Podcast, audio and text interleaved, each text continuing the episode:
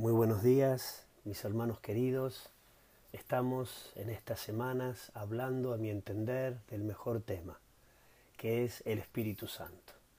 Porque sin el ministerio del Espíritu Santo no tendríamos nada.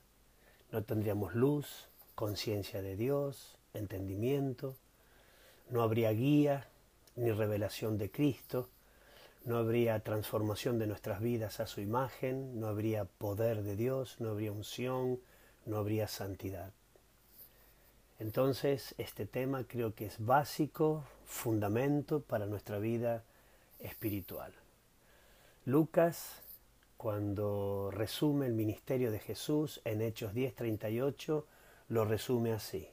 Como Dios ungió con el Espíritu Santo y con poder a Jesús de Nazaret y cómo éste anduvo haciendo bienes y sanando a todos los oprimidos por el diablo, porque Dios estaba con él. Y habla de Cristo como el ungido con el Espíritu Santo, alguien que expresaba poder, haciendo bienes, y también alguien que sanaba y liberaba a los oprimidos por el diablo. O sea que nos muestra un Jesús haciendo la obra en el poder del Espíritu Santo.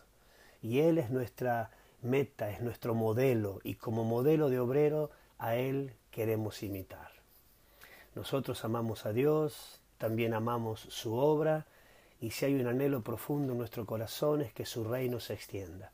Por eso el tema de los dones del Espíritu Santo es tan importante, porque son una poderosa herramienta para la extensión de su reino.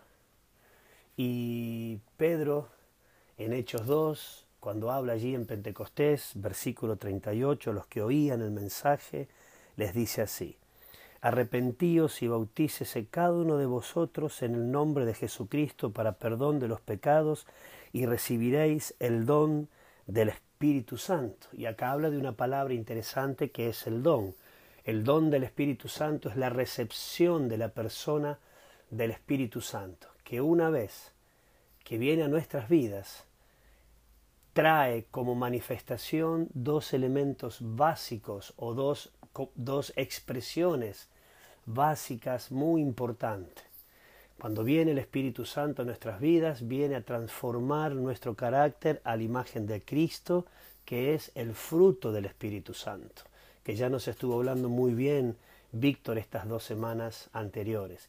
Pero también el Espíritu Santo quiere expresar el poder de Dios para hacernos testigos y capacitarnos para la obra de esta manera. Nos llena de su Espíritu Santo. En Hechos 1 dice, recibiréis poder cuando venga sobre vosotros el Espíritu Santo y me seréis testigos.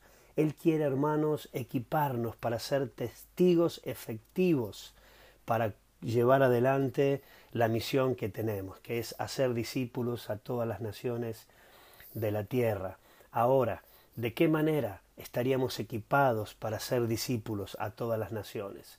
Primero, al recibir el Espíritu Santo nos viene un poder de Dios, esta potencia de Dios para hacer la obra, pero con un carácter transformado a través del fruto para mostrar cómo era Dios en su carácter, en su moralidad, pero también a través del poder de Dios, que son los dones para expresar quién era el Señor, su carácter y su poder.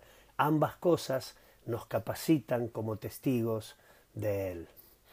Y uno de estos elementos, que es los dones del Espíritu Santo, es a lo que nos queremos referir en estos días.